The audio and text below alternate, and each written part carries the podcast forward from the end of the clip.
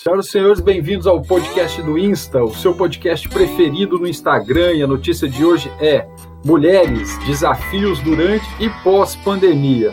Um ano pós começo de pandemia, a diferença da taxa de desemprego entre homens e mulheres, que era de 27% no início de 2020, atingiu 43%.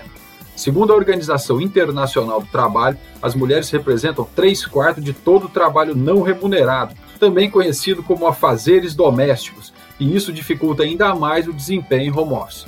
Para McKinsey 2020, as empresas com diversidade em termos de gênero têm probabilidade 93% maior de superar a performance financeira dos seus pares. Além disso, a equidade entre gêneros também seria capaz de gerar 12 trilhões de dólares na economia global, de acordo com a Organização para a Cooperação e Desenvolvimento Econômico. Um grande abraço e até a próxima.